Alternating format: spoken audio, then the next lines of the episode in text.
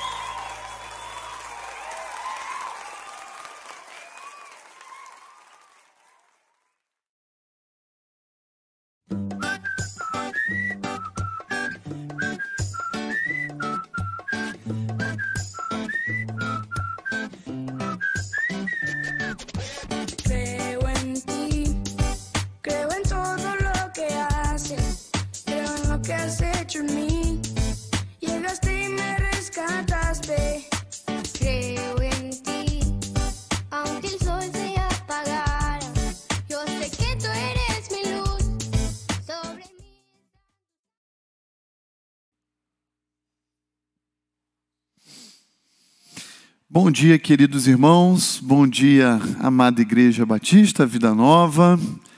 Bom dia, querido amigo, irmão, que nos acompanha também por meio dessa transmissão. A graça e a paz de Cristo Jesus a você e ao seu lar nessa manhã gostosa de domingo, início de semana.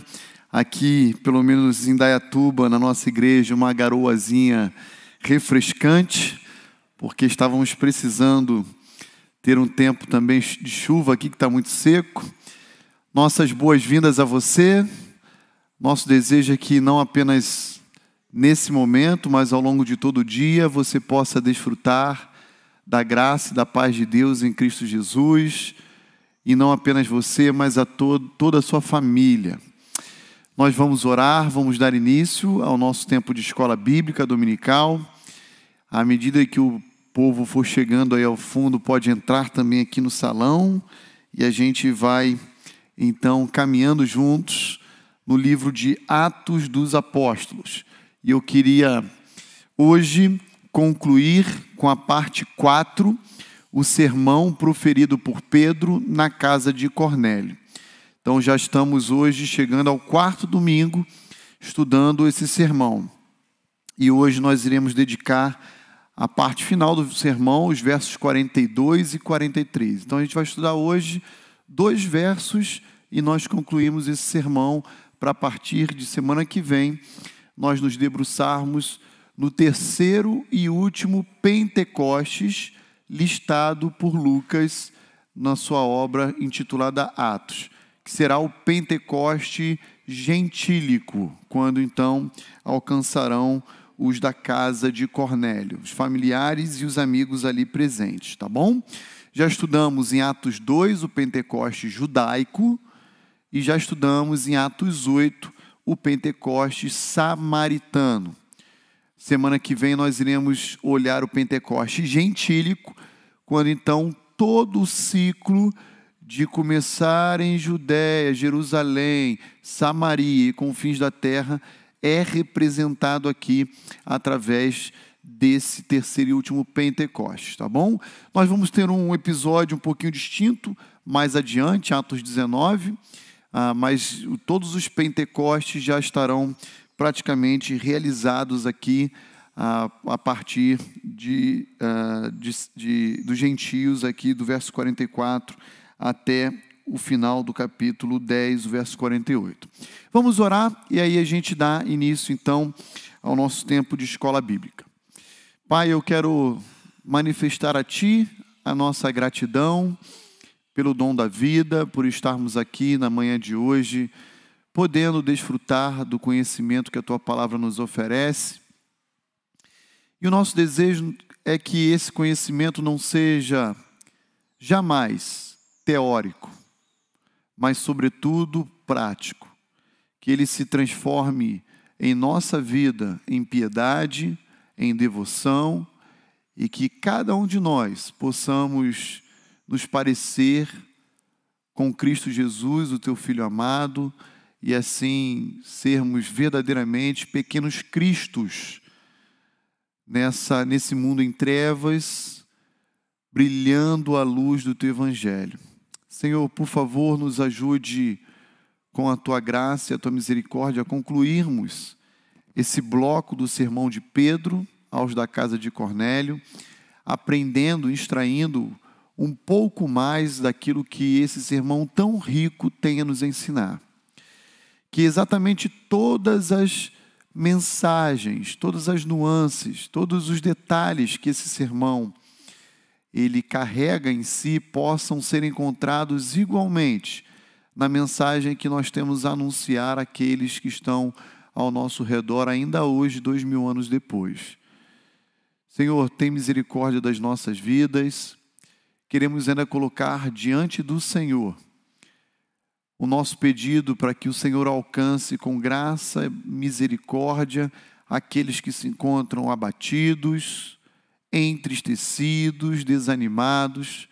Queremos suplicar pela tua graça e misericórdia aqueles que não podem estar conosco por motivos de saúde.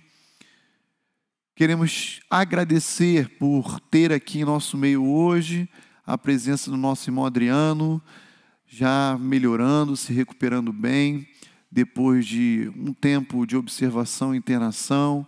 Somos gratos a Ti porque nós oramos ao Senhor pela vida e pela integridade física do Teu servo e hoje ele pode estar aqui conosco retornando mais uma vez.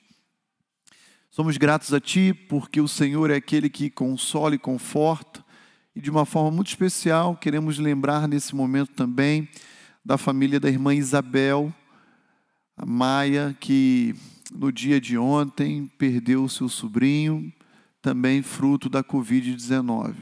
Rogamos que o Teu Santo Espírito console e conforte o coração não apenas dela, mas de todos os seus familiares, ó Deus, que, que enfrentam um momento tão difícil atualmente. Cremos que o Teu Espírito Santo é suficientemente capaz de dar esperança, renovar as forças e trazer alegria aos de coração abatido. Eu peço ao Senhor por cada um deles nesse sentido.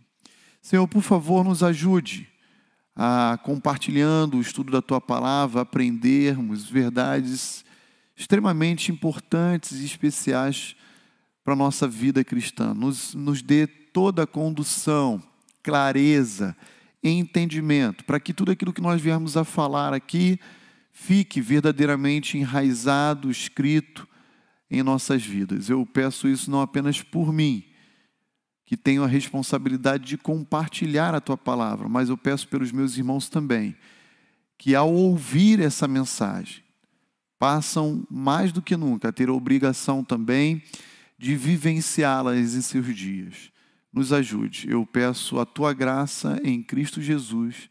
Amém. Muito bem, queridos. Abram comigo sua Bíblia no livro de Atos dos Apóstolos, capítulo 10. E nós iremos então olhar para Atos 10, concluindo então esse sermão que tem início no verso 34.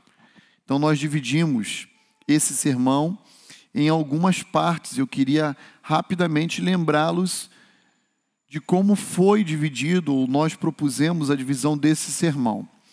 Olhando para os versos 34 e 35, e indo até o verso 36, há três domingos atrás, nós observamos que a oferta do Evangelho, a oferta da salvação, ela é universal ela transpõe barreiras étnicas, raciais, culturais.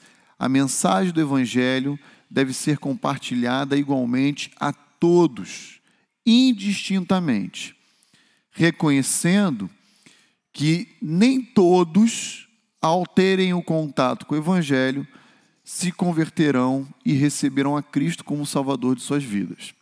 Mas essa oferta deve ser é, é, estendida, é, deve ser, é, todos devem ter acesso a essa mensagem do Evangelho.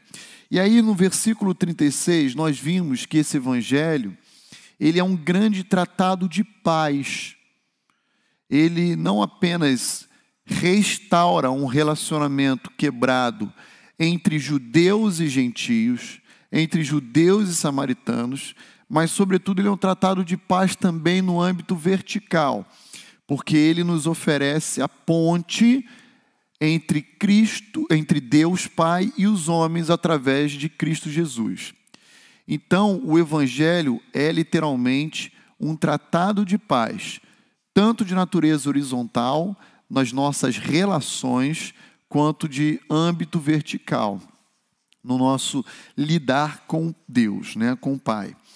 Depois, olhando no segundo domingo que nós dedicamos ao estudo desse sermão, olhando para o versículo 37 e para o versículo 38, nós encontramos João Batista falando a respeito do batismo que ele praticava.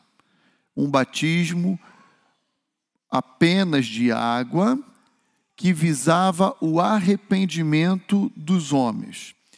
E esse contraste aparente com o batismo de Cristo, que é um batismo com o Espírito Santo e com o fogo. Essa parte do sermão de Pedro é muito importante, porque nós hoje iremos olhar no final desse sermão uma verdade alinhada com essa expressão do batismo com o Espírito Santo e com fogo que Cristo realiza em toda a humanidade. Uns serão batizados com o Espírito. Quem são esses? À luz de Mateus capítulo 3. Aqueles que são salvos. Esses são trigos que serão recolhidos pela pá de Cristo ao seu celeiro. E há uma parcela da humanidade que serão batizados pelo fogo, como sendo palha, e que serão recolhidos pela pá de Cristo e lançados a um fogo inextinguível. Então, nesse sentido, nós hoje vamos ver uma expressão que Pedro utiliza como sendo juiz de vivos e de mortos. Mas isso um pouquinho mais adiante a gente vai falar. E aí no versículo 37 e 38 aprendemos ainda que a obra de Cristo Jesus, ela é uma obra trinitária, que Pai, Filho e Espírito Santo atuaram conjuntamente, concomitantemente para a realização da obra do Filho. O Filho nunca agiu por conta própria.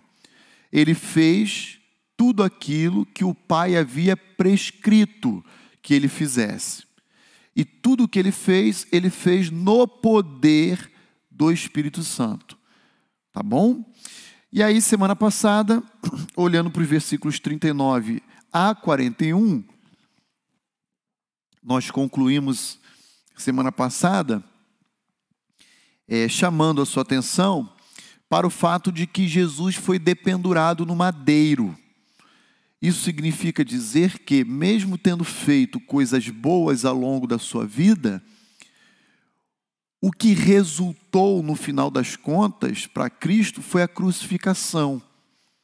E aí eu chamei a atenção de todos para o fato do modelo de Cristo. Se Jesus, realizando coisas boas, recebeu em troca a cruz do Calvário, o que devemos nós, igualmente discípulos dele, esperar dessa vida. Veja, ele ah, fez coisas muito boas na terra dos judeus. Ele fez o bem, ele curou todos os oprimidos do diabo, porque Deus era com ele, e no final, tudo aquilo que ele realizou culminou na cruz do Calvário. Então, o que eu fiz de alerta para a Igreja Batista Vida Nova, e eu reitero, é: não espere coisa boa aqui na terra. Não enquanto vivermos nessa realidade em que a presença do pecado continua permanecendo entre nós. Ah, porque essa realidade caída, corrompida, só há de trazer para nós injustiça, dor, sofrimento, é, é, é, é fato que a graça de Deus, inclusive a graça comum, refreia a ação desse mal no universo, mas ele continua existindo, o mal continua presente. E por último, falamos que a ressurreição de Cristo também foi uma obra ah, da Trindade. O Pai ressuscitou o Filho, o Espírito ressuscitou o Filho, e o Filho próprio teve autoridade para é, reviver, ele também tinha poder sobre a morte. E os três juntos, conjuntamente, venceram o mal naquela manhã de domingo, venceram a morte naquela manhã de domingo, ao ver Jesus Cristo ressurreto dentre os homens. Tudo bem, queridos, até aqui uma breve recapitulação daquilo que nós estudamos até esse momento. E agora eu quero convidar você a abrir comigo a sua Bíblia no versículo 42 e então propriamente avançarmos no final desse sermão de Pedro, tá? Aqui hoje nós vamos é, trabalhar duas áreas doutrinárias nesses dois versos, os versos 42 e o verso 43, duas áreas doutrinárias extremamente importantes para nós. Uma área doutrinária é a soteriologia, a doutrina da salvação. Hoje nós vamos esbarrar com ela mais uma vez no livro de Atos. E uma outra área doutrinária muito importante que também vai estar presente é a escatologia. É a doutrina das últimas coisas ou do porvir. Isso vai estar embutido na mensagem final aqui do sermão de Pedro. Então olha lá comigo o versículo 42 e nos mandou pregar. Então, o, o antecedente é Cristo ressuscitou. Você pode conferir, conferir aí na sua Bíblia.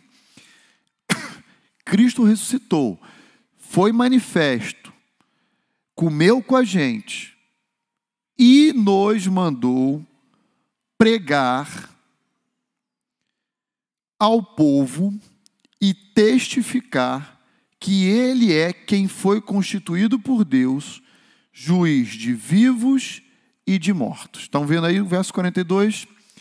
Então vamos lá, vamos começar a trabalhar um pouquinho então esse verso 42. Quando a gente olha para a primeira parte desse verso, e eu quero quebrar esse verso em dois blocos, nós temos de cara a ordem de Jesus aos seus discípulos. Que ordem é essa?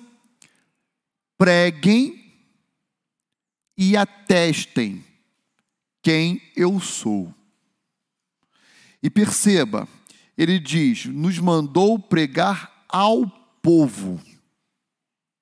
Agora é uma palavrinha grega laós. É uma palavrinha utilizada-se para o povo como um todo.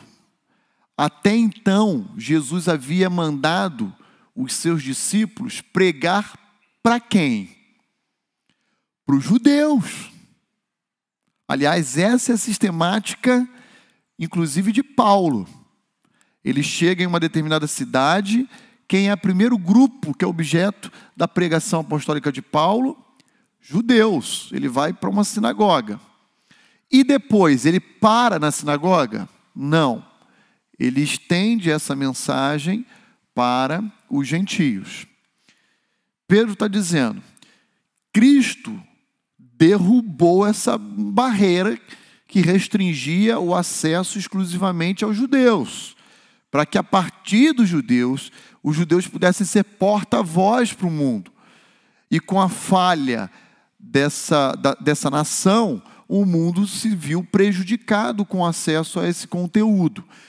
Mas agora Jesus está dizendo: fale para todos. Essa barreira, esse muro de separação caiu.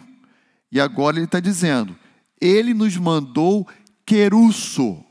Querusso aqui é um verbozinho de pregar no sentido de ser arauto. Já viu alguns filmes de épocas onde o indivíduo ficava em cima de um muro, de uma cidade fortificada, ou em cima de uma torre de vigia. E aí ele olhava para o horizonte e ele vinha um exército inimigo vindo ao seu encontro. O que, que ele fazia? Ele batia sino, ele soava o, o alarme deles, né?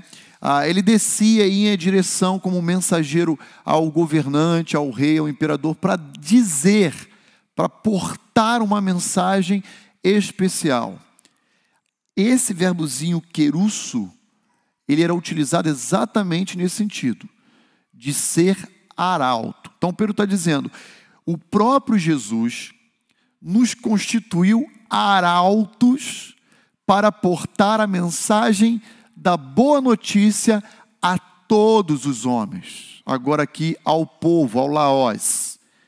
E ele vem com outro verbozinho, que é o verbo diarmartirumai, que é atestar, validar, confirmar quem ele é.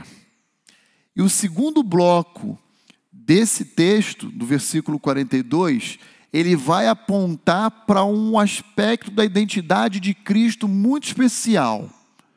Qual é esse aspecto? Aqui a ênfase não é Jesus é o Filho de Deus, Jesus é o Cordeiro que veio tirar o pecado do mundo. Não, a ênfase aqui é outra. O próprio Deus constituiu Jesus como o quê? Como é que está na sua Bíblia? Juiz de vivos e de. Aqui Pedro está dizendo o seguinte: Jesus é juiz de toda a raça humana. Não tem absolutamente ninguém, ninguém que conseguirá se evadir do seu juízo. Ah, mas mesmo os que morreram, ele é juiz dos mortos. E nós que estamos vivos, ele é juiz dos vivos. Ele é juiz de todos os homens. Então a mensagem que Pedro está carregando agora aqui no final do seu sermão é: ah, ele nos mandou anunciar isso. E nós estamos aqui para ratificar essa mensagem, para confirmar a veracidade dela. A saber, Jesus é o supremo juiz que o próprio Deus constituiu para nos julgar. Olha, eu não sei você, mas eu vou te dizer como eu me sinto quando eu ouço esse negócio. Arrepiado, até o bigode. Eu fico tremendo. Porque quando Pedro diz que ele é juiz de todos os homens, a mensagem embutida nessa verdade é a seguinte: haverá um dia de juízo para todos nós.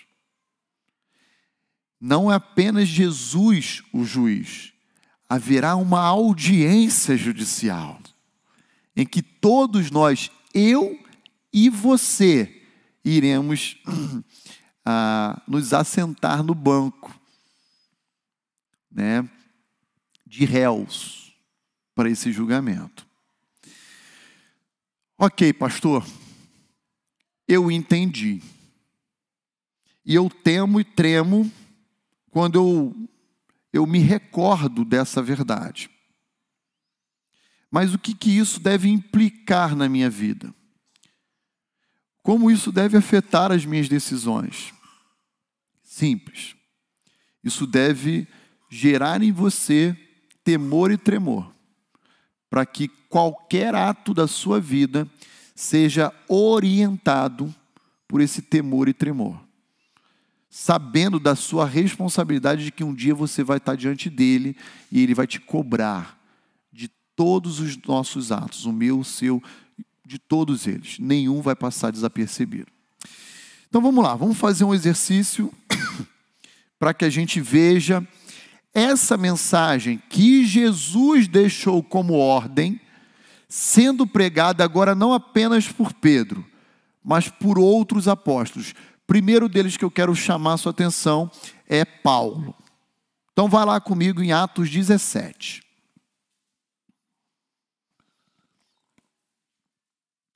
Vamos ver se realmente outros apóstolos ou discípulos de Cristo estão portando essa mesma mensagem a outros grupos.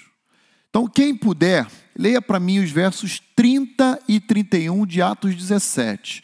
E eu vou pedir que você levante uma das suas mãos para que o microfone chegue até você e assim a gente possa é, viabilizar que os de casa também ouçam e participem conosco da aula. Johnny aqui, muito obrigado, Johnny. Atos 17, Paulo está lá em Atenas pregando no Areópago. Então vamos lá. No passado, Deus não levou em conta essa ignorância, mas agora ordena que todos, em todo lugar, se arrependam, pois estabeleceu um dia em que há de julgar o mundo com justiça, por meio do homem que designou, e deu provas disso a todos ressuscitando dentre os mortos. Muito obrigado, Johnny. Então veja, Paulo prega em Atos 17, lá no Areópago, um baita sermão. Agora, caminhando para o final, exatamente como Pedro, o que, que ele faz? Olha lá para o versículo 30. Ele está dizendo o seguinte: Deus ordena que todos os homens se arrependam, ou seja, reconheça que é falho, reconheça sua condição de pecador e mude, dê uma guinada, 180 graus, mude exatamente a sua conduta, o seu proceder. Por que, que Deus dá essa ordem? Continua agora no versículo 31. Porque esse mesmo Deus que deu essa ordem também estabeleceu um dia. E esse dia ele vai julgar todo mundo. Todo mundo. E como que se, será realizado esse julgamento? Através de um juiz específico que vai ministrar essas causas. Quem é esse juiz? Jesus, que aqui na versão atualizada diz, por meio de um varão que ele próprio destinou e acreditou, ou seja, deu provas, testificou diante de todos fazendo o quê? Ressuscitando dentre os mortos. Então veja, a mensagem de pregar e atestar quem Jesus é. Nós temos que dizer, olha, para nossa audiência, todos nós somos pecadores. Todos nós estamos afastados de Deus. Precisamos reconhecer isso precisamos nos voltar a Cristo Jesus em fé e arrependimento, se quisermos ser salvos. Mas tem um negócio a mais. Precisamos fazer isso porque Deus já determinou um dia em que Ele vai julgar toda a humanidade. Se nós, ao longo dessa vida, negligenciarmos essa verdade, nós vamos comparecer nesse dia diante de Jesus Cristo como alguém que será condenado. Arrependam-se. Arrependam-se. Essa é a mensagem. Então veja, Paulo está comunicando essa mensagem aos atenienses. E se tem um povo pagão, idólatra, supersticioso, dentre outros adjetivos, eram os atenienses. Eram os atenienses. Adoravam até um altar onde estava escrito ao Deus desconhecido. Até esse que eu não conheço, eu, deixo minha oferta. É? E aí Paulo vai lá e vai dizer: é esse Deus aqui que eu quero apresentar para vocês, e assim por diante. Vamos lá, vamos, vamos olhar um pouquinho mais adiante agora Paulo pregando para outra pessoa totalmente distinta uh, dos atenienses. Atos 20, verso 25. Quem puder ler, por favor, levante uma das suas mãos para o microfone chegar até você. Atos 20, 25. Aqui é mais discreto essa mensagem, mas ela está tá presente. A gente vai falar dela agora. Quem pode ler para nós? Atos 20, 20, Eliseu, muito obrigado, Eliseu. 25. Agora sei que nenhum de vocês, entre os quais passei pregando o reino, verá novamente a minha face. Vixe, não, errei. Não é Atos 20, 25. Deixa eu ver aqui, Eliseu. Eu anotei a referência aqui errada. É de Félix, acho que é 24, 25, por ali, deixa eu ver. Eu que anotei errado aqui. 24, 25, Eliseu. Deixa eu fazer a correção aqui no meu. 24, 25. Isso. Quando Paulo se pôs a discorrer acerca da justiça, do domínio próprio e do juízo vindouro, Félix teve medo e disse: Basta por enquanto. Pode sair. Quando achar conveniente, mandarei chamá-lo de novo. Muito obrigado. Então veja aí, Paulo está sendo julgado perante Félix uma autoridade romana. E na hora dele constituir a sua defesa, o que que Paulo faz? Prega. E olha lá como que diz o verso 25: dissertando Paulo acerca da justiça, ele continua do domínio próprio e do juízo vindouro.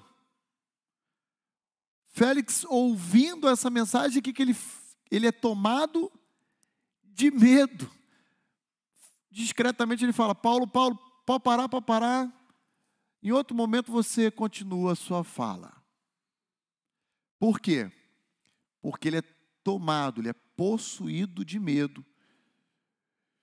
Porque todo ser humano, você pode escrever isso, costuma adiar a prestação de contas. Ele até sabe que um aumento vai chegar, mas ele sempre posterga. Ele diz: Ah, isso aqui não é para agora, não. Só deixa mais para frente.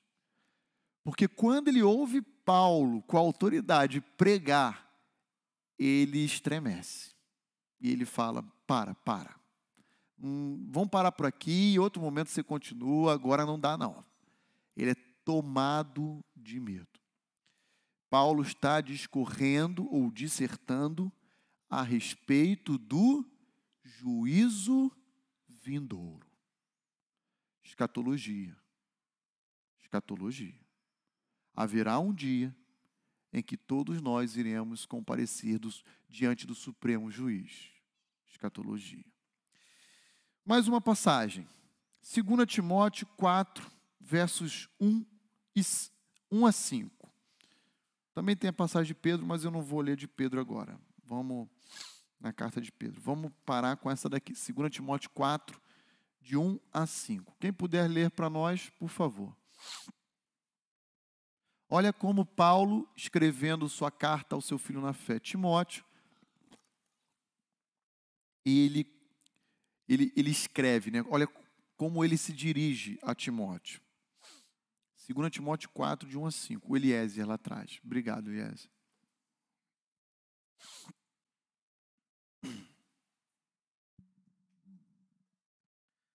Na, pres na presença de Deus e de Cristo Jesus, que julgará todos os seres humanos, tanto os que estiverem vivos como os que estiverem mortos, eu ordeno a você, com toda a firmeza, o seguinte: por causa da vinda de Cristo e do seu reino. Pregue a mensagem e insista em anunciá-la, seja no tempo certo ou não. Procure convencer, repreenda, anime e ensine com toda a paciência, pois vai chegar o tempo em que as pessoas não vão dar atenção ao verdadeiro ensinamento, mas seguirão os seus próprios desejos e arranjarão para si mesmas uma porção de mestres que vão dizer a elas o que elas querem ouvir. Essas pessoas deixarão de ouvir a verdade para dar atenção às lendas.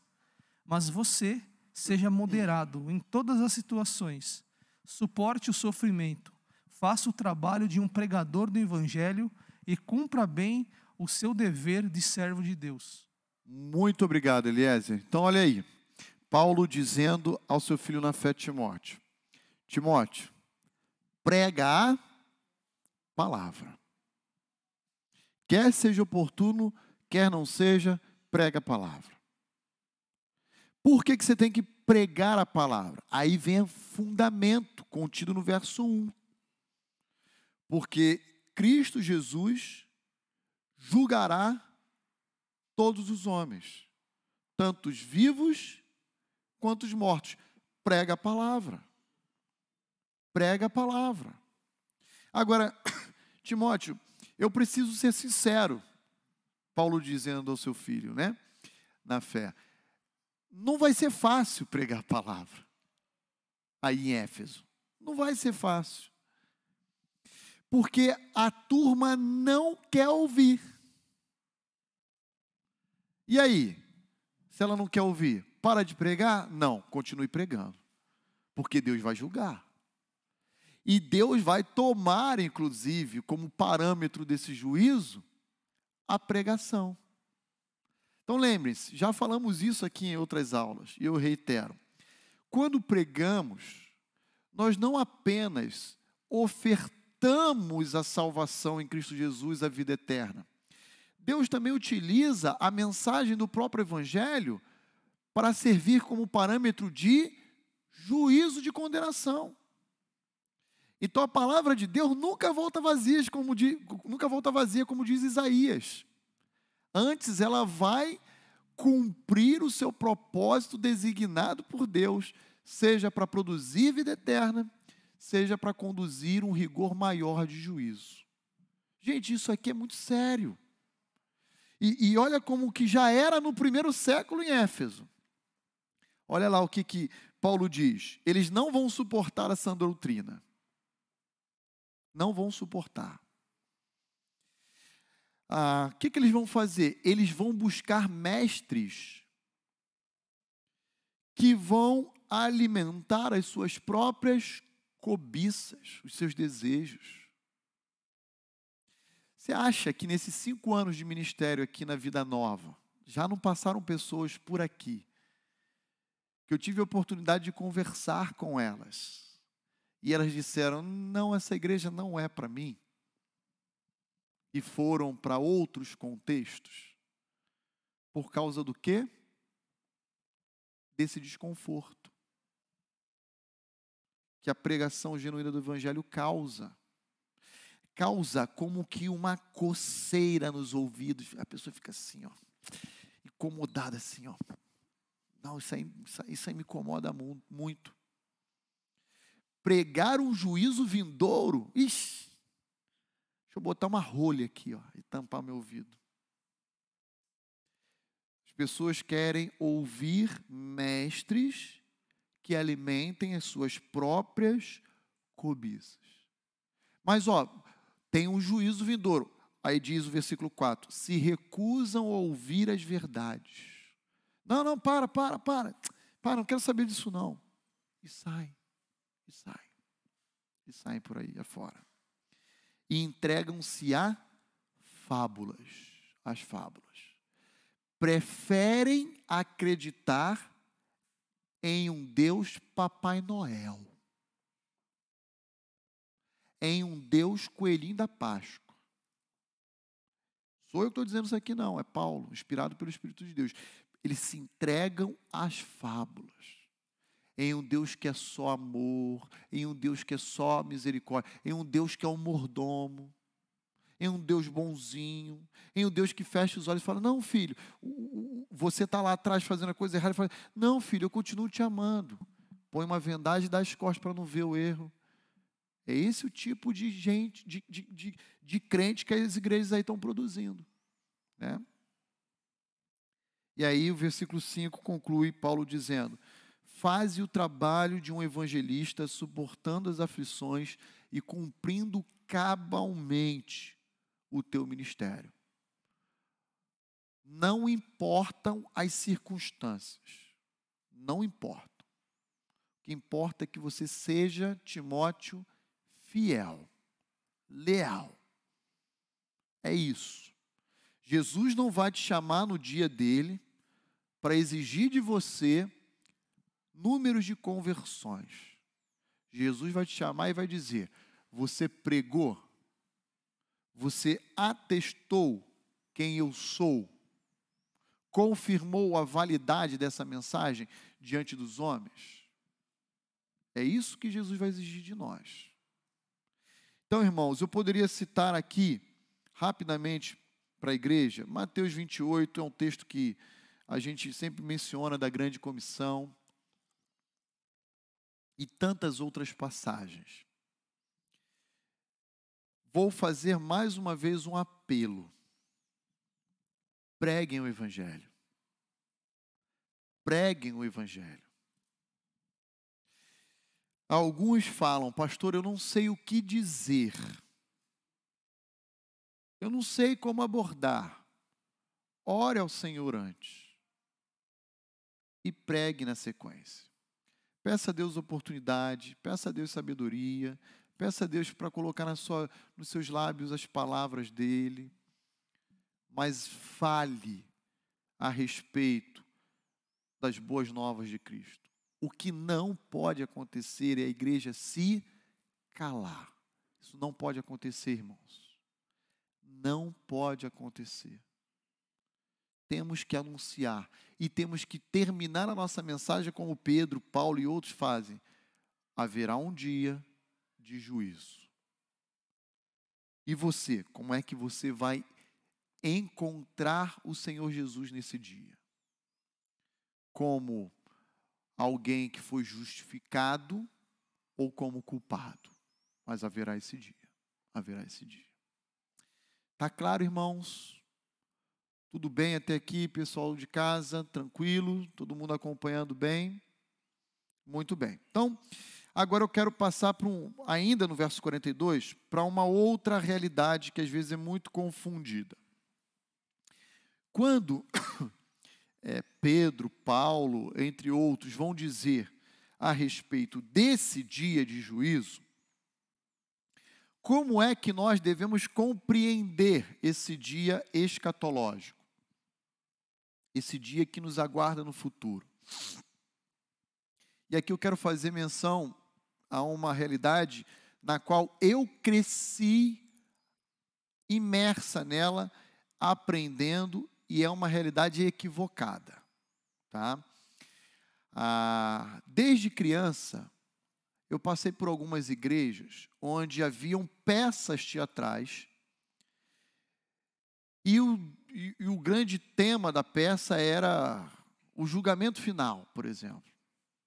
E as peças retratavam o quê? A vida de diferentes personagens ali, atores, que morreram e compareceram diante do tribunal de Jesus, e ali então você tinha um púlpito onde Jesus estava ah, com o livro da vida e o livro das obras do lado, e uma fila, né? Diante dele. E aí chegava o primeiro indivíduo que morreu diante de Jesus, Jesus ia lá e olhava no livro da vida, não encontrava, ia para o livro das obras e começava na projeção passar a cena da vida do indivíduo perante todo mundo, publicamente. E aí o réu lá ficava todo envergonhado e Jesus, ó, não dá, inferno, pá, para um lado. Aí vinha o próximo, é? aí vinha o próximo, abriu o livro da vida, ah, você está aqui no livro da vida. Passava o filme da vida também no telão, perante todo mundo. Não, mas você, meu filho, vinde bendito do meu pai. E entrava para o céu. Então, um julgamento único, público, onde Jesus então absolvia uns e condenava outros. Essa é uma peça biblicamente equivocada, tá? E a gente vai ler aqui agora alguns textos que vão nos ensinar a respeito desse juízo vindouro. Para os filhos de Deus, para os que se converteram, para os santos, não existirá um julgamento de condenação nesses moldes. O que vai haver, nas palavras dos autores bíblicos, especialmente de Paulo, é o tribunal de Cristo. É outro julgamento totalmente diferente. Então, são, serão dois tipos de juízos distintos. Um que recairá sobre os salvos, e outro que recairá sobre os ímpios. Cristo, volta a dizer, será juiz de todos. Mas para os salvos, não há que se falar em juízo de salvação ou condenação. Não é isso. Porque nós já passamos da morte para a vida.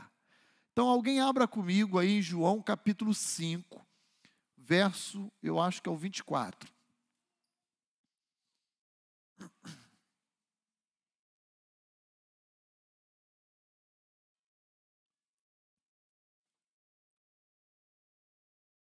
Quem abrir pode ler para nós. João 5, 24.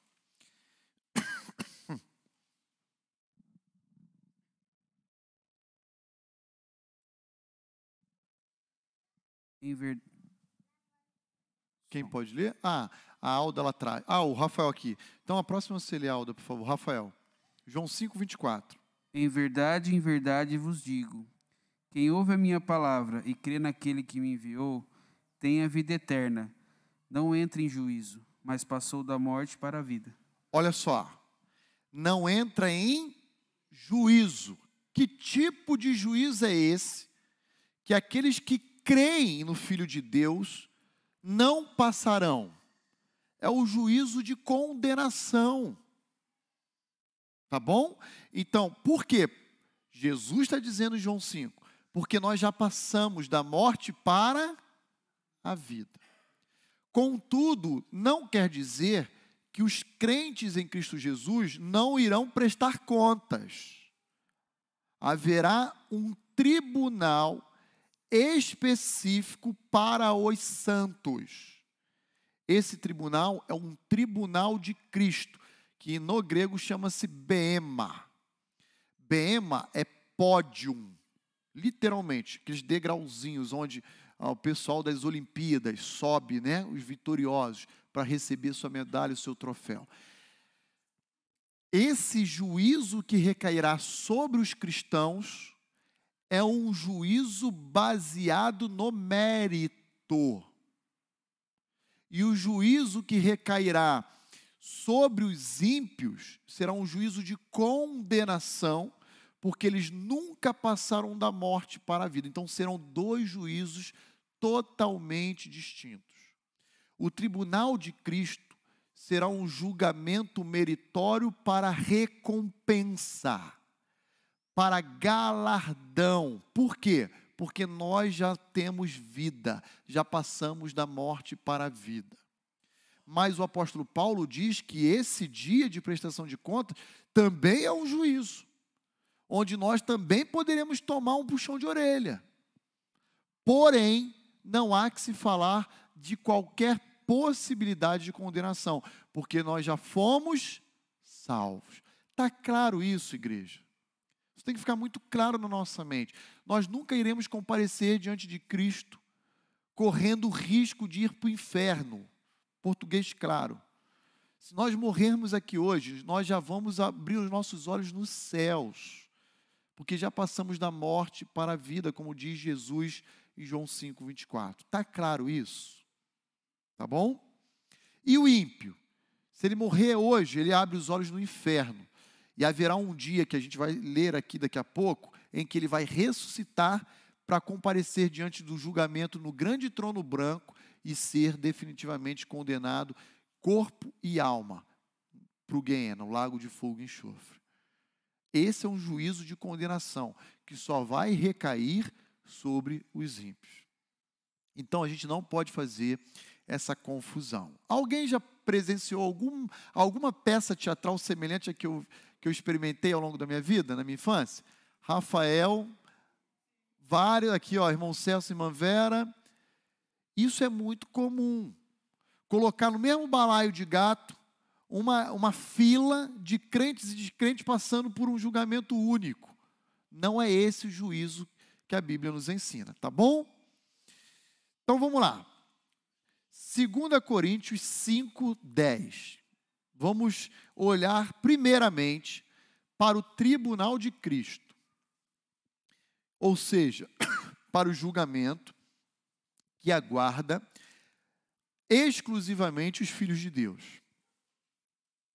O julgamento que eu e você iremos enfrentar é um juízo, mas que não corre o risco de condenação eterna. É um juízo para recompensa. Tá bom?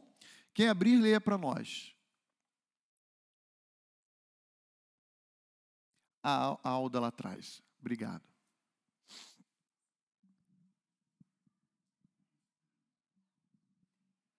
Porque importa que todos nós comparecemos. 10. Perdão, Alda, é, pode ler, por favor? Porque importa que todos nós comparecemos perante o tribunal de Cristo, para que cada um receba segundo o bem ou o mal que tiver feito por meio do corpo. Está vendo aí? Aqui aparece a palavrinha bema, ou tribunal de Cristo. Ah, todos nós vamos comparecer. Agora, entendam, não é só para receber elogios. Olha como diz a parte final do versículo 10: para que cada um receba segundo o bem, galardão, elogio, méritos, ou o mal. Cristo também vai puxar a orelha e vai dizer: você foi exposto inúmeras vezes a essa verdade porque você a negligenciou. Gente, deixa eu falar uma palavra aqui para vocês que é muito importante. Aqui nessa igreja, nós levamos muito a sério a exposição do texto bíblico. E muitos irmãos ficam empolgadíssimos com os estudos, as pregações, as oportunidades de ensino. E isso é muito bom, isso enche meu coração de alegria. Mas a empolgação não pode ser o final de tudo isso. Isso tem que se traduzir, se converter ah, em vida de obediência, de devoção. Sabe por quê? Porque isso gera um rigor maior.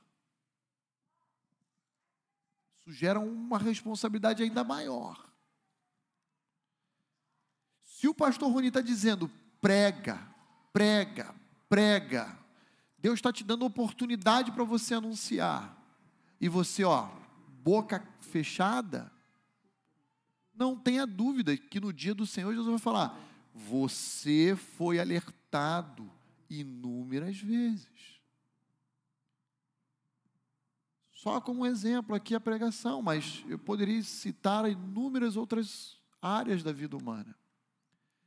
Precisamos levar a sério, irmãos, não apenas o estudo, mas o compromisso de viver isso que nós estamos aprendendo. Não adianta eu chegar no púlpito aqui embaixo, numa aula, e afirmar a respeito da suficiência das Escrituras na sua vida, e na vida do povo de Deus, na vida do homem como um todo, dizer a Bíblia é suficiente, e na hora que o calo aperta, eu ignoro essa verdade. E passo a querer viver a minha vida com as minhas próprias forças na minha autossuficiência. Vou me frustrar. E o pior, ainda vou chegar lá na frente, puxando, tomando um puxão de orelha. E perceba como acaba o versículo 10.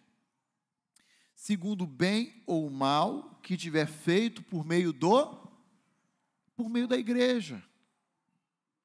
O corpo aqui é o corpo de Cristo a igreja de Cristo. Quais são as oportunidades que você tem aproveitado para servir ou que você tem negligenciado no servir? É isso. É simples assim.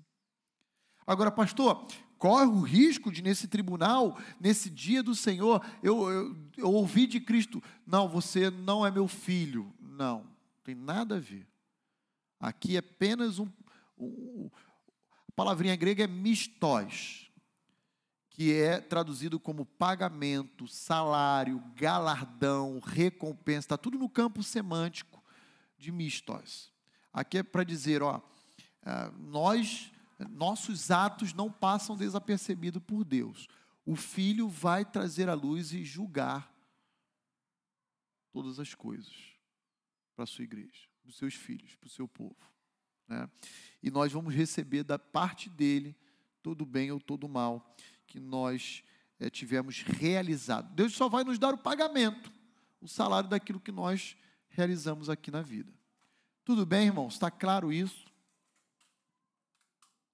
Aí alguns vão pensar, mesmo que eu tome uma bronca, pelo menos no céu eu vou entrar. Vai, claro. Claro. É como um, filho que apronta. O pai dá a bronca, dá uma disciplinada, mas deixa entrar dentro de casa, né? Vai para o teu quarto. Isso vai acontecer. É, e eu falo isso com temor e tremor, tá bom, irmãos? Segunda passagem muito importante. Romanos 14, 10. Romanos 14, 10. Quem, quem abrir pode ler aí para nós, por favor.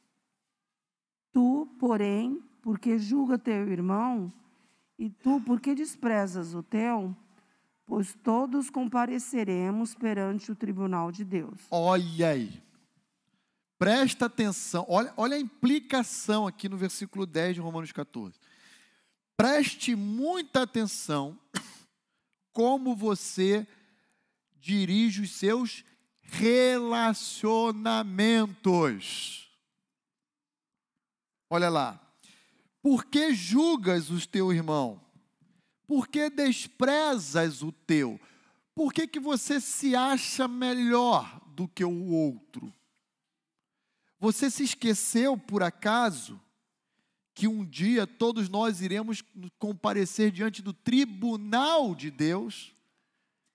E ali nós iremos prestar contas exatamente pela forma como dirigimos a nossa vida aqui na terra.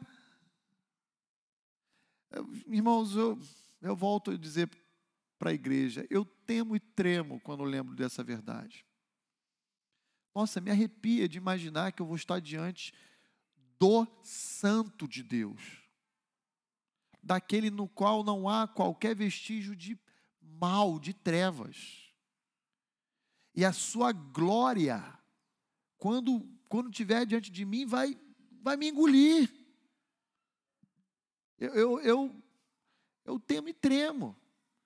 E o que mais me preocupa é que tem gente que tem conhecimento disso e, quer, e ignora, quer viver sua vida como se, se isso não fosse acontecer com elas.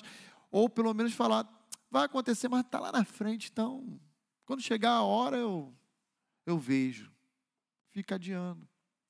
E olha só o versículo 9. Alda, por favor, leia o 9 também.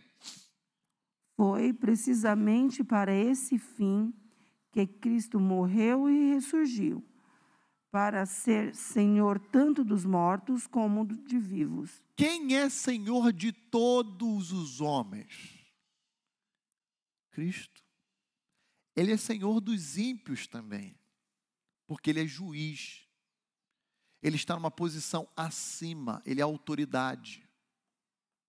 Só que os ímpios não enxergam a Cristo como Salvador, é claro, mas como só, somente como juiz como aquele que trará condenação. Mas foi por isso que, diz Paulo no versículo 9 de Romanos 14, foi por isso que Cristo morreu e ressurgiu para que ele fosse é, consolidado como Senhor de vivos e de mortos. Ele tem autoridade sobre a morte, ele tem autoridade sobre os vivos. Ele é o Senhor, ele é o supremo juiz. Né? Então, mais um textinho que deveria chamar muito a nossa atenção. Tá bom? E uma última passagem, depois eu vou olhar agora com os olhos para o julgamento dos ímpios. Estou falando apenas do julgamento dos crentes, tá bom? Dos santos, dos salvos, que é o tribunal de Cristo. Então vamos lá, 1 Coríntios 3,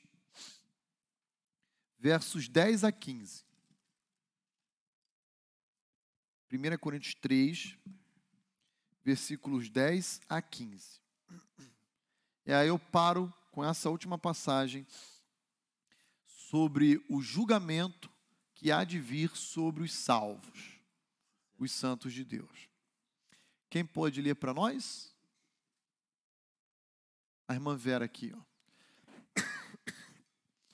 Obrigado, minha irmã.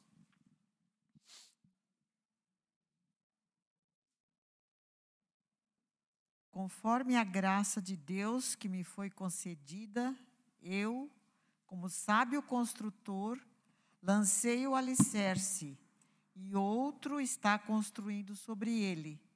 Contudo, veja cada um como constrói, porque ninguém pode colocar outro alicerce além do que já está posto, que é Jesus Cristo. Se alguém constrói sobre esse alicerce, usando ouro, prata, pedras preciosas, madeira, feno ou palha, sua obra será mostrada, porque o dia atrará a luz, pois será revelada pelo fogo, que provará a qualidade da obra de cada um. Se o que alguém construiu permanecer, esse receberá recompensa. Se o que alguém construiu se queimar, esse sofrerá prejuízo. Contudo, será salvo como alguém que escapa através do fogo. Obrigado, irmã Vera. Então veja aí. Essa aqui é uma passagem dentro do contexto de 1 Coríntios 3, específica para os mestres. Ela aqui não é uma passagem que está se dirigindo aos crentes como um todo. Está se dirigindo, dentro do contexto de 1 Coríntios 3, sobre aqueles que, em alguma medida, ensinam e exercem uma posição de influência, de autoridade no meio da congregação. Ele está dizendo: ó, prestem muita atenção naquilo que vocês estão ensinando. Aliás, Tiago vai dizer uma, na, na, sua carta algo muito importante. Ele vai dizer ah, que não é bom que todos queiram ser mestres porque sobre os mestres haverá um rigor ainda maior. Então, vejam como o negócio não é, não é fácil. Né? Mas aqui em 1 Coríntios 3, Paulo está dizendo o seguinte: ó, ah, Cristo é a pedra angular, e o colégio apostólico é, é, é aquele, é, é aquela equipe que lançou o fundamento da igreja, construiu a fundação, e a igreja é uma grande casa um grande templo. Nós, mestres, somos aqueles que vamos levantar as paredes. Temos que vigiar na maneira como edificamos, como levantamos a alvenaria, como colocamos o telhado desse negócio, dessa construção, desse prédio. Porque se nós utilizarmos, aí ele usa a expressão ouro, prata e pedras preciosas, no dia do Senhor, elas permanecerão. Mas se o tipo de alimento que nós oferecemos como mestres for madeira, feno ou palha, o que, que vai acontecer no dia do Senhor? Vai se queimar, vai se perder. Portanto, aquele que edifica com materiais nobres, ouro, prata, pedras preciosas, que permanecerão, diz o versículo ah, 13. Vai ser revelada pelo fogo, e o 14. Esse receberá galardão, uma recompensa. E aqueles que terão suas obras queimadas pelo fogo, diz o final do verso 15 esse sofrerá dano, é o famoso puxão de orelha, todavia será salvo, como que através do fogo. Eu já brinquei, já li essa passagem em outros momentos com a igreja, é a cena de Hollywood, naqueles filmes de bombeiro. O cara sai de dentro do prédio, toda aquele, aquela fumaça preta, o cara só sai com a roupa do corpo e ainda assim todo chamuscado, né? Pegando fogo ainda ali na, no, no beiralzinho da roupa. Mas ele saiu, ele está vivo. É essa imagem que Paulo quer nos comunicar. Ó, ele vai ser salvo, mas não vai ser fácil para ele, não. Ele vai, vai, vai ser salvo como? Ó? Chamuscado, cabelinho todo preto, todo fumaçado, fedendo a, ao fogo, né? Mas ele vai estar salvo, ele vai ser salvo. Três passagens, Romanos 14, 10, 2 Coríntios 5, 10, 1 Coríntios 3, ah, de 10 a 15, que apontam um julgamento que há de vir, não sobre toda a humanidade, mas um julgamento próprio que há de recair sobre os crentes em Cristo Jesus. Ok? Está claro isso, irmãos? Irmã Estela, vamos fazer chegar o microfone aí, por favor.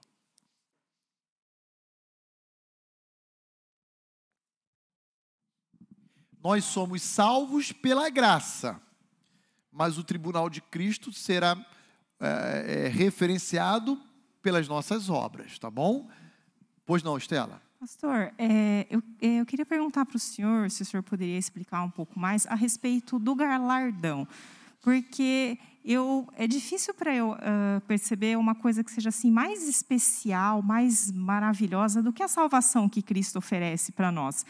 E prestando atenção na explicação, dá a impressão que o galardão é algo assim mais, sei lá, mais bonito, mais grandioso, mais maravilhoso ainda, né?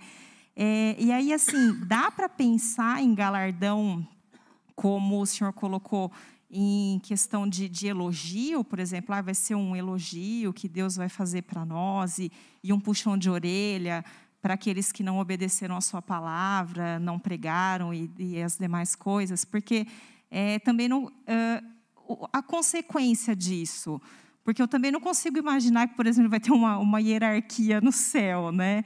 Aqueles que receberam o galardão vão estar num, num, num lugar melhor e os outros que receberam menos galardões vão estar num lugar mais baixo. E aí eu queria que o senhor explicasse mais um pouquinho. Tá, ótima pergunta, Estela. Sempre que eu toco nesse ponto de galardão, é, essa curiosidade é despertada e sempre vem essa pergunta, né? Todos nós temos interesses em interesse em saber um pouco melhor do que será esse galardão futuro. Ah, então veja, é, não sei se eu vou ter essa resposta, porque a Bíblia ela só menciona, ela só reconhece a existência do mistos, que é a recompensa, o galardão. Ela não descreve. Então há uma diferença entre reconhecer e descrever o que aquilo seja. Então ela não descreve, ela apenas reconhece. Um outro ponto importante na sua fala que eu queria também contribuir é o seguinte: a salvação é um bem incomparável. Eu diria que o galardão é uma cereja do bolo. Eu não diria que o galardão é algo que seja ainda maior ou superior à salvação, porque a Bíblia não coloca em perspectiva de comparação uma coisa com a outra. Eu diria que talvez é, aquele bolo lindo, confeitado, decorado, seja salvação, numa analogia pobre, né? Mas aquele recheio, aquela cereja, seja o galardão. Um, um elemento a mais para embelezar, para dar o sabor, para chamar a nossa atenção. Ah, pois bem, o galardão pode ser um elogio? Para mim, já seria o suficiente. Chegar diante de Cristo, ele falar: Vinde, Roni, bendito do meu Pai. Entra no para mim, isso aí eu, eu já vou cair chorando e falar, Senhor, muito obrigado. Isso para mim já é tudo. Mas é possível, Estela, que ah, de uma forma não revelada ou não tão descrita, o galardão também represente outras coisas, como, por exemplo, uma posição de autoridade dentro do reino milenar de Cristo, quando ele vier para estabelecer o seu trono e o seu reinado. Exemplo. Abra lá comigo em Lucas capítulo 19. Aliás, esse foi um texto que eu utilizei essa semana com meu grupo pequeno, de introdução à membresia. Parábola das Minas. É a parábola dos corintianos aí, né? Gente, só uma piada pastoral, fiquem tranquilos. Né? Parábola das Minas, olha lá, a partir do verso 11. Deixa eu ler essa parábola com os irmãos. Ela é muito parecida, embora diferente, da parábola dos talentos em Mateus 25. No primeiro, numa primeira leitura, você é levado a pensar, ah, mudou mina por talento. É a mesma parábola? Não é. Você vai entender por quê. Olha lá. A partir do versículo 11. Ouvindo ele estas coisas, Jesus propôs uma parábola, visto estar perto de Jerusalém e lhes parecer que o reino de Deus havia de manifestar-se imediatamente. Então está falando aqui cronologicamente de um momento da história que ainda não aconteceu. Que momento é esse? O momento do reino. Tá bom? Verso 12: Então disse: Certo homem nobre partiu para uma terra distante com o fim de tomar posse de um reino e voltar. Chamou dez servos seus, confiou-lhe dez minas e disse-lhes: Negociai até que eu volte. Mas os seus concidadãos o odiavam e enviaram após ele uma embaixada, dizendo: Não queremos que este reine sobre nós. Quando ele voltou, depois de haver tomado posse do reino, mandou chamar, ó, quando ele voltou e tomou posse do seu reino. Ó que interessante, paralelo, né? Mandou chamar os servos a quem deram o dinheiro, a fim de saber que negócio cada um teria conseguido. Compareceu o primeiro e disse: Senhor, a tua mina rendeu dez. Respondeu-lhe o Senhor: Muito bom, servo bom, porque foste muito bem, servo bom, porque foste fiel no pouco terás autoridade sobre dez cidades. Veio o segundo dizendo: Senhor, a tua mina rendeu cinco. A este disse: Terás autoridade sobre cinco cidades. Veio então o outro dizendo: Eis aqui, Senhor, a tua mina, que eu guardei embrulhada num lenço, pois tive medo de ti que és homem rigoroso, tiras o que não puseste, ceifas o que não semeaste. Respondeu-lhe, servo mau, por tua própria boca te condenarei. Sabias que eu sou um homem rigoroso, que tiro o que não pus e ceifo o que não semeei, por que não puseste o meu dinheiro num banco? E então, na minha vinda, o que receberia, o receberia com juros. E disse aos que o assistiam: Tirai-lhe a mina e dai-a ao que tem as dez. Eles ponderaram, Senhor, ele já tem dez, pois eu vos declaro a todo o que tem, dar-se-lhe-á, mas ao que não tem, o que tem lhe será tirado. Quanto, porém, a esses meus inimigos, que não quiseram que eu reinasse sobre eles, trazei-os aqui e executai-os na minha presença. Pois bem, pastor, o que, que isso aqui tem a ver com galardão? Essa parábola parece estar situada num contexto em que Jesus retornará, e ele é esse personagem que sai para depois voltar e estabelecer o seu reino descrito na parábola. E quando ele voltar, ele vai julgar as nações, Mateus 25, a partir do verso 31 por ali em diante. Ele vai julgar as nações.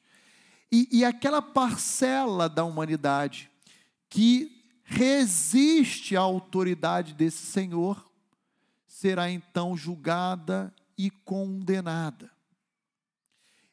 Mas existe aquela parcela que será reconhecida pelo próprio Senhor Jesus Cristo como um servo bom e fiel.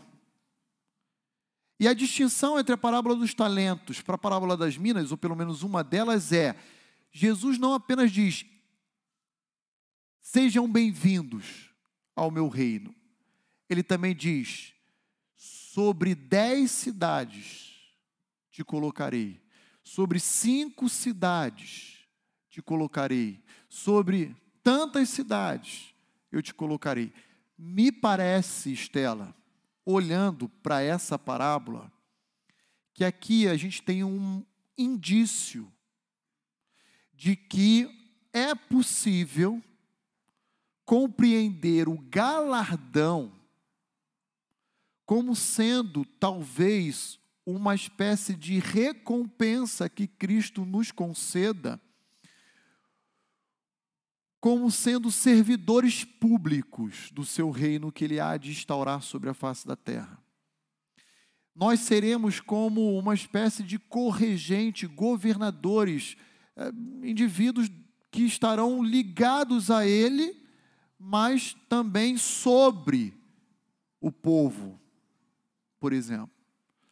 Então a Bíblia, como eu disse, ela não se propõe a dizer o que é o galardão ela se propõe apenas a identificar e reconhecer que ele existe e que ele nos será ofertado.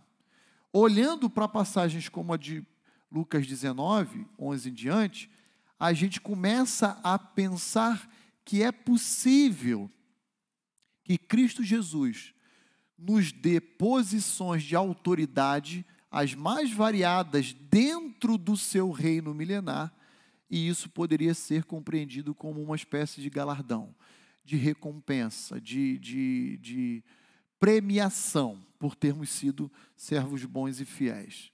Ajudou? Então, é, eu vou parar por aqui, porque se eu for além, aí eu já entro num ambiente especulativo. E tudo que a Bíblia não fala, o bom teólogo se cala. Exatamente. Eu paro por aqui. Vai ter gente especulando. Ah, o galardão é uma pedrinha preciosa que você vai colocar na coroa de Cristo. Lá na classe Cordeirinho de Jesus eu já ouvi isso. né? Ah, tá vendo? Já ouviram também, não foi exclusividade minha. Já ouvi galardão assim, aí a, o céu é o limite, né? A viagem é imensa assim, né? Na especulação, mas não há subsídio bíblico sólido que sustente esse tipo de, de, de afirmação que às vezes chega até nós. Tá bom? Então, o galardão é isso: é o reconhecimento, a recompensa, o salário pelos seus atos de justiça praticados na dependência de Deus, ah, em favor do reino, como expressão da obediência e tudo mais. Vamos falar agora do juízo. Ainda estamos no verso 42. Deixa eu correr. Ah, já são 10 e 20. Meu Deus, deixa eu correr. Não acabo nunca, Atos. Vamos lá. Juízo do ímpio. Agora, tá? O juízo vindouro que há de recair sobre os ímpios. Ah, Apocalipse capítulo 20. Versos 11 a 15. Quem pode ler para nós aí? Apocalipse 20, versos 11 a 15. Aqui nós vamos ter o juízo vindouro que recairá sobre todos os ímpios de todas as eras, imediatamente após a ressurreição deles. Isso cronologicamente se dará ao término do reinado milenar de Cristo. Tá bom? Então, os ímpios que morrem hoje encontram-se no inferno mas apenas na sua parte imaterial. Eles vão ressuscitar ao final do milênio e então serão condenados e lançados de corpo e alma, corpo e espírito, parte material e imaterial, juntos no Guiena, no lago de fogo e enxofre. Apocalipse 20, de 11 a 15. Quem pode ler para nós? Rosana, obrigado, Rosana. Olha como começa o verso 11. Vi um grande trono branco e aquele que nele se assenta, de cuja presença fugiram a terra e o céu, e não se achou lugar para eles. Segura aí, Rosana. Ó, viram aí? Quem está assentado nesse grande trono branco é o juiz de vivos e dos mortos. Ok? Aquele cuja autoridade repele, afasta, inclusive, né, o céu e a terra. Continue, por favor, verso 12. Vi também os mortos, os grandes e os pequenos, posto em, postos em pé diante do trono. Então se abriram livros. Ainda outro livro, o livro da vida, foi aberto, e os mortos foram julgados, segundo as suas obras, conforme o que se achava escrito nos livros. Segura aí, Rosana. Verso 12: Vi mortos. João numa visão. Quem são esses mortos?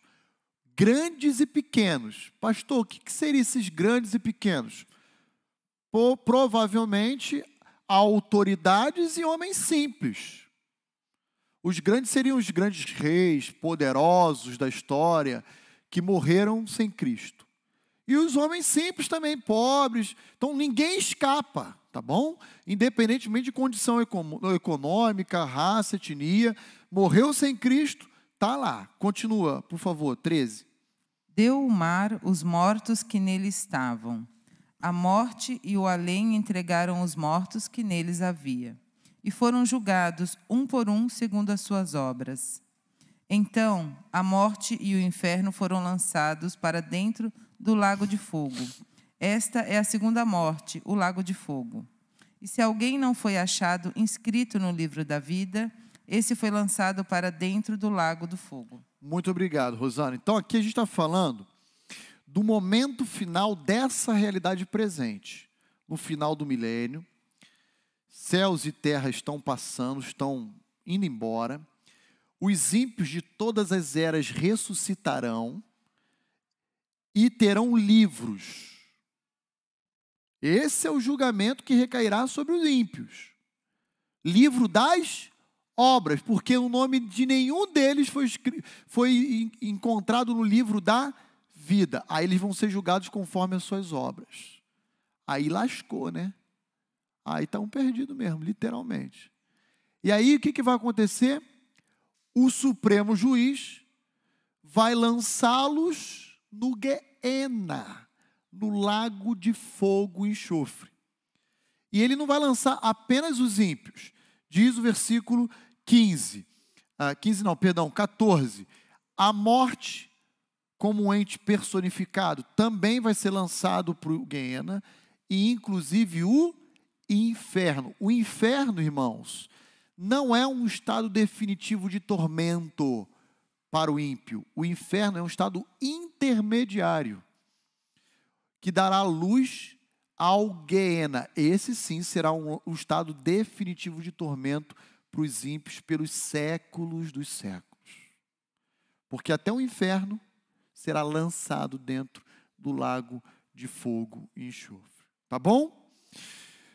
Vou parar por aqui que eu tenho que avançar no, no, no, no, texto, no, outro, no outro versículo aqui. Então, irmãos, apenas para que a gente possa avançar, se alguém quiser anotar, Mateus 25, de 31 a 46, também vai falar sobre a condenação, o juízo que há de vir sobre todos os povos, sobre todos os homens e, e todas as nações aí, o juízo de condenação. Tá bom? Tudo bem? Posso avançar? Dúvidas aí na internet? Nada? Nenhuma contribuição? Ok. Então hoje eu vou pedir licença, vou avançar só um pouquinho, tá bom? No horário. Senão não consigo concluir ah, o sermão de Pedro. Cristo foi constituído por Deus como juiz de todos os homens, sejam eles vivos, sejam eles mortos. Ele é o supremo juiz. Todos comparecerão diante de Cristo para prestarem conta. Os santos no tribunal de Cristo para recompensa, porque já são salvos. Os ímpios no grande trono branco, Apocalipse 20, para condenação eterna. Está clara essa distinção, irmãos? Então, se virem amanhã depois, filme, YouTube, peça, já, não é bem assim não que vai acontecer.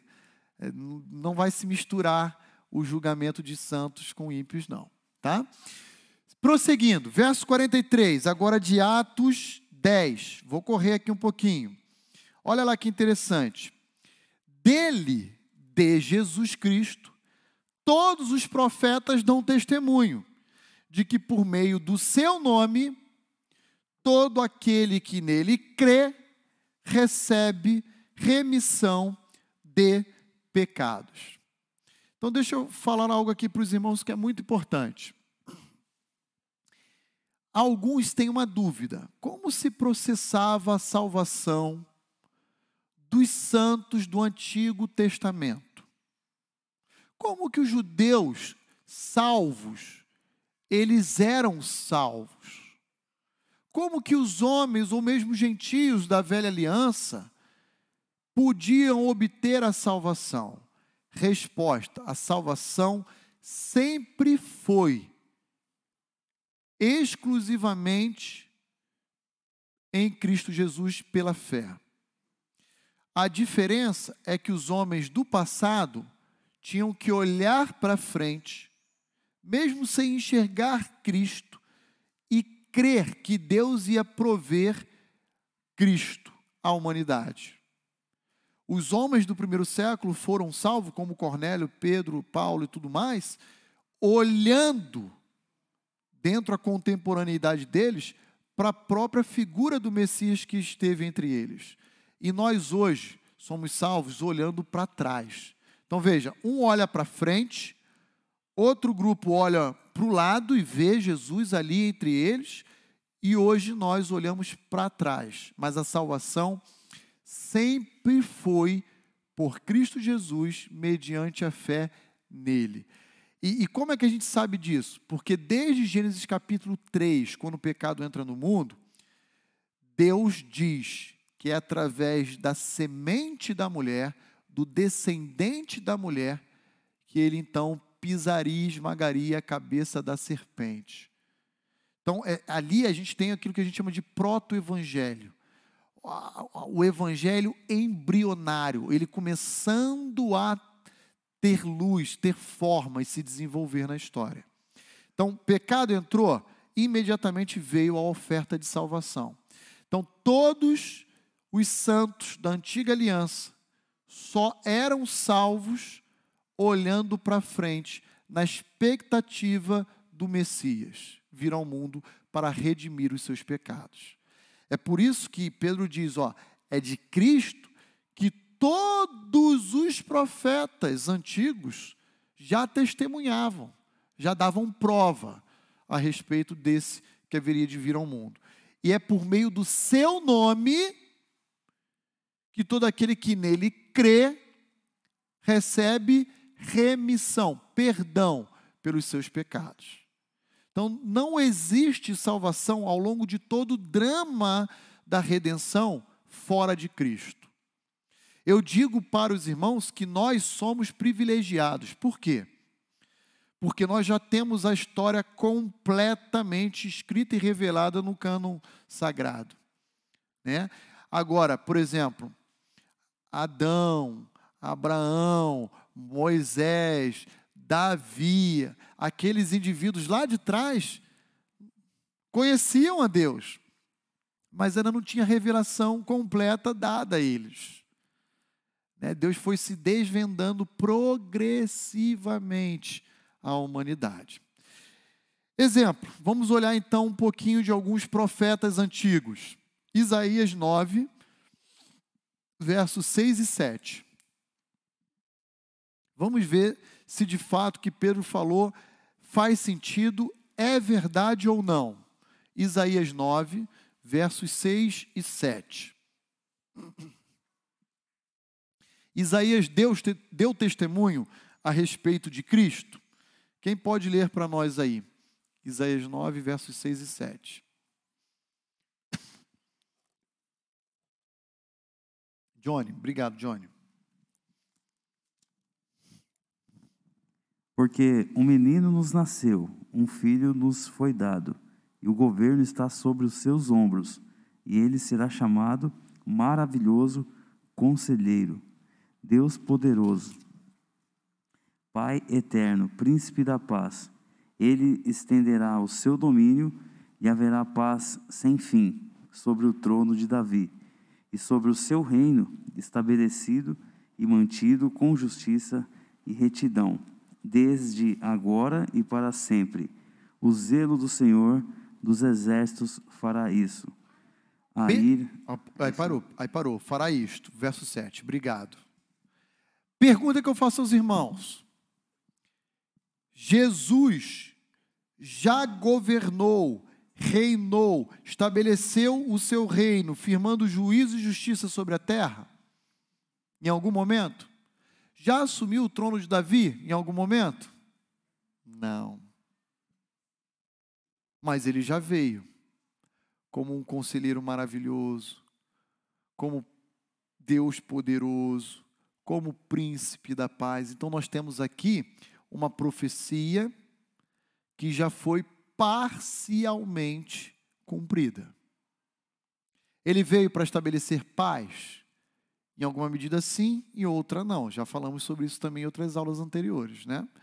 A vinda dele também veio como espada para dividir lares, famílias, em algum sentido. Mas ele veio para estabelecer paz e ele virá com um reino de paz definitivamente no futuro. Então aqui temos Isaías apontando para uma realidade futura porque Isaías escreve sua obra no século VII a.C., ok? E sete séculos depois, Jesus adentra a história. Outra passagem, Isaías 53, mas não vou ler Isaías 53, só anota aí se você quiser anotar, é toda a descrição do Messias. Alguém leia para nós Miqueias 5:2. Mais um profeta dando testemunho a respeito de Cristo. Miqueias 5, verso 2.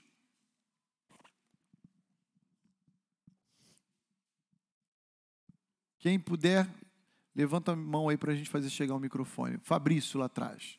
Obrigado.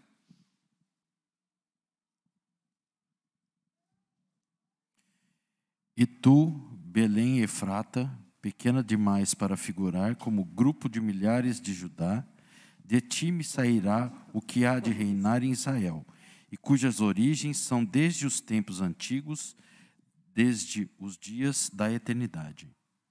Olha aí que bacana. De ti, Belém, Efrata, virá aquele que há de reinar em Israel, cuja origem remonta tempos passados eternos. Quem é essa pessoa? Jesus, o Verbo de Deus. Mas ele já reinou? Não. Então, essa é uma profecia que, embora dê testemunho dele, ainda aguarda também igualmente o seu cumprimento futuro. Última passagem, Jeremias 33, 8.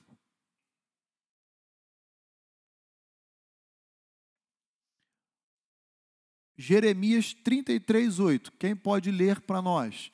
Lembra de Atos 10, 43? Todo aquele que nele crê recebe remissão de pecados. Eliseu, por favor. Eu os purificarei de todo o pecado que cometerem contra mim. Perdoarei todos os seus pecados de rebelião contra mim. Muito obrigado. Olha a promessa de perdão que recai sobre, aí não vou ler o texto todo, mas sobre a figura de Cristo Jesus. Então, ó, Isaías, Jeremias, Miqueias, eu poderia citar Oséias, poderia citar outros profetas. E aí Pedro fala, ele não diz quais, ele fala, é dele que os profetas testemunharam. Os profetas estavam anunciando. É de Jesus Cristo. E, e, e é no nome de Jesus que, crendo, se obtém perdão dos pecados. E aí, nome aqui, ah, que, que é? É uma figura de linguagem, a gente chama de sinédoque. Quando a palavra nome, ela se refere ou substitui a obra, a figura da pessoa de Cristo, a sua vida e o seu ministério. Então, está falando, quando cresce no nome de Jesus, cresce que verdadeiramente ele é o Filho de Deus e ele realizou tudo aquilo em nosso lugar. É todo esse pacote aí por trás da expressão nome. Muito bem, vou encerrar minha aula, mas eu quero apenas é, lembrá-lo do seguinte. Parte final do verso 43 diz: Todo aquele que nele crê.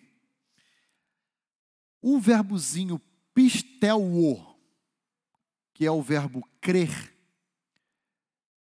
também é traduzido no substantivo como pistes, como fé. Então, fé, crer, é, é a mesma palavra. É a mesma coisa na mente ah, do Espírito Santo, através da pena dos apóstolos. O que é o crer? O que é ter fé? Na reforma protestante, alguns pensadores, debruçando-se no estudo bíblico dessa palavrinha, chegou à conclusão, chegaram à conclusão de que crer verdadeiramente ou ter uma fé salvadora significa observar três elementos. Primeiro elemento em latim, notícia. O que é a notícia ou notícia? Seria o conteúdo. Todas as vezes que nós acolhemos na nossa vida uma mensagem que é verdadeira e, portanto, quando a gente pensa numa fé salvadora, não é outra senão a própria mensagem de Cristo, o Evangelho de Deus a nós. Então, a fé salvadora se constitui de notícia, ou seja, de um conteúdo verdadeiro. Segundo elemento, ascensos, que é o consentimento, a anuência, a concordância, quando eu sou então exposto a uma mensagem verdadeira, que é a mensagem do Evangelho, e eu então me aproprio dessa mensagem em minha vida, tornando essa mensagem uma convicção para mim. E terceiro elemento, fidúcia, que é confiança. Então, eu pego essa mensagem verdadeira, eu aproprio ela na minha vida e eu passo a viver confiando a minha vida nessa declaração, nessa verdade. Isso é uma fé salvadora. Porque que o pastor Roni está dizendo isso? Porque você sabe, tanto em Mateus quanto em Tiago 2, acho que é o verso 19, a Bíblia diz que até os demônios creem. Mas como é que é isso? Eles não têm fidúcia. Eles têm notícia. Ou seja, eles têm conhecimento da verdade. Mas eles não ah, têm o ascensos, ou seja, eles não concordam com aquela verdade, muito menos vivem confiando sua existência baseada nelas. O crente verdadeiramente salvo, ele observa esses três elementos: notícia, ascensos, fidúcia. Conhecimento da verdade, concordância dessa verdade, ele se apropria dela e ele dirige sua vida inteira confiando, baseado nessa convicção que ele acabou de forjar. É isso que Pedro está dizendo em Atos 10, 43. Esse conhecimento da verdade que eu estou apresentando a vocês, de que Jesus é o supremo juiz, deve ser Cornélio e os seus, apropriado em suas vidas. E essa apropriação deve nortear a sua confiança em Deus. Concluindo, o crente em Cristo Jesus não deve temer esse juízo vindouro, porque nós já somos salvos, porque nós já tivemos os nossos pecados perdoados na cruz do Calvário. Cristo nos substituiu. Está claro isso, irmãos? nós temos que tremer e temer em qual aspecto? De que eu vou prestar conta ao Santo de Deus. Eu devo me apresentar a Ele como uma noiva pura, imaculada, e não aquela noiva toda maquiagem borrada, descabelada, suada, fedida, encardida. Nada disso. Temos que nos apresentar à altura. Tá bom? Concluindo então, a salvação do homem se dá sempre e exclusivamente através da fé em Cristo Jesus. É crendo no Filho de Deus, tá bom? Um pequeno esboço então do sermão de Pedro. Dividimos em quatro aula, aulas, ah, praticamente 11 versos, né? como que esse sermão foi apresentado por Pedro. Então, olha aí um resumo dele. Ó. Na mensagem de Pedro, ele afirma que o Evangelho, deixa eu botar aqui na minha tela que eu tô, que a oferta da salvação é para todos, é para gentio e é para judeu que o Evangelho de Cristo é um tratado de paz capaz de nos reconciliar com o Pai, que Jesus vai batizar todos os homens. E essa ligação tem a ver com o juízo vindouro. Recolhendo os santos como trigo ao seu celeiro e os ímpios como palha um fogo inextinguível. Juízo vindouro. Tribunal de Cristo, Bema e grande trono branco para o ímpio. Deus atua na história através da Trindade. Atua salvando, atua redimindo e atua inclusive na ressurreição do filho. Se Jesus realizou coisas boas e recebeu a morte, a crucificação, não devemos esperar nada melhor do que isso para as nossas vidas. Cristo foi constituído por Deus como o juiz supremo sobre todos os homens. Portanto, a salvação e o perdão do pecado se dá apenas em Cristo e por Cristo. Pergunta que eu faço aos irmãos: esse sermão é teologicamente profundo ou não? Muito profundo. Envolve a doutrina da Trindade, da soteriologia, que é da salvação, escatologia, ramartiologia, que é do pecado, antropologia, que é do homem, está tudo embutido. Tudo embutido.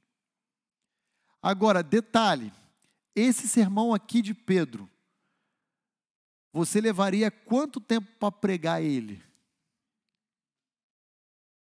Bem, pastor Roni, quatro domingos, né, para estudar ele.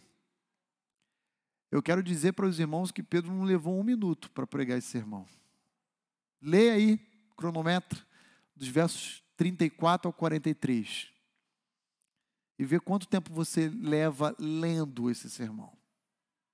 Foi o tempo que Pedro falou espontaneamente aos da casa de Cornélio.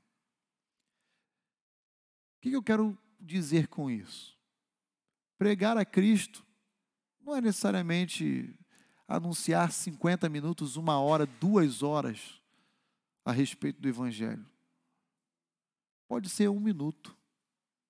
Pode ser, podem ser dois minutos. Mas saiba que isso é pregação do Evangelho. Isso é pregação do Evangelho anunciar um juízo vindouro, o nosso estado de corrupção, ofertar esperança. Isso é o Evangelho. Que Deus use as nossas vidas, a minha e a sua, para pregarmos e atestarmos quem Ele de fato é. Amém? Pessoal de casa, alguma coisa? Nada? Amém. Então nós vamos encerrar. Alguém poderia concluir o nosso tempo aqui de aula orando por nós? Levante uma das suas mãos aí para a gente fazer chegar o microfone até você, para a gente estar tá orando. O pessoal de casa acompanhando também, por favor. Olha o César aqui, ó. Obrigado, César. Vamos orar e com a oração então final aqui do César, a gente se despede até logo mais o culto à noite, tá bom?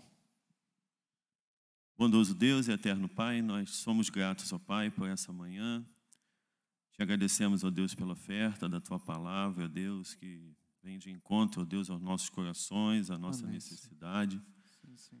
Que, ó Deus, tu nos ajude, ó Pai, a crer na tua palavra, Senhor, e a colocá-lo, ó Deus, em primeiro lugar, ó Deus, em nossas vidas, ó Pai. Ajuda-nos, ó Deus, a sermos bons ouvintes e praticantes, ó Deus, da tua palavra, Senhor. Amém, Senhor. Para que ela possa frutificar, ó Deus, não só na nossa vida, mas no nosso redor, ó Deus, onde quer que estejamos, ó Pai. Sim, sim. Senhor, abençoa, ó Deus, em especial a vida do pastor Roni. Obrigado, ó Deus, pela sua disposição, ó Deus, em se debruçar sobre esses assuntos, sobre a tua palavra, sobre teu Amém. reino, para nos esclarecer, ó Deus, a cada momento, a cada oportunidade, ó Pai a fim de que tenhamos entendimento, ó Pai, de que possamos, ó Deus, estar plenos diante de Ti, é, prontos, ó Deus, a atender aos Teus propósitos, ó Pai. Por favor. Firma, ó Deus, a nossa, nossa fé, firma, ó Deus, as nossas vidas, ó Pai, e ajuda-nos, ó Deus, a glorificarmos o teu nome, ó Deus, em todas as oportunidades, ó Pai, que o Senhor nos der. Fica conosco no restante desse domingo, nos abençoe, abençoe a tua igreja. Nós pedimos e te agradecemos em nome de Jesus. Amém. Amém. Amém. Muito obrigado, César. Deus abençoe, amada igreja. Nos vemos logo mais à noite, então, às 19 horas, para o nosso tempo de celebração de culto. Que Deus abençoe você, a sua família. E logo mais, então, nos reencontraremos. A você de casa também, que nos acompanha nessa transmissão, nosso desejo é que você tenha um excelente domingo na presença de Cristo. E assim que possível, se puder, venha nos visitar, venha nos conhecer. Conte conosco, estamos aqui para amá-lo e para servi-lo. Deus os abençoe.